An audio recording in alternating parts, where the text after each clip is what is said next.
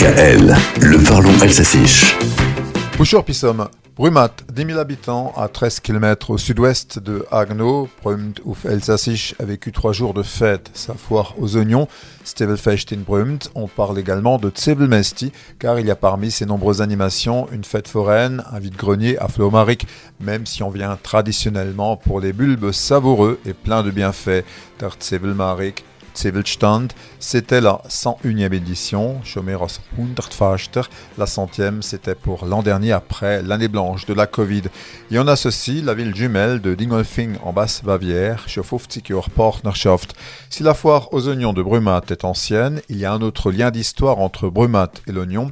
Le bulbe est cultivé depuis 5000 ans et Brumat est au moins aussi vieille.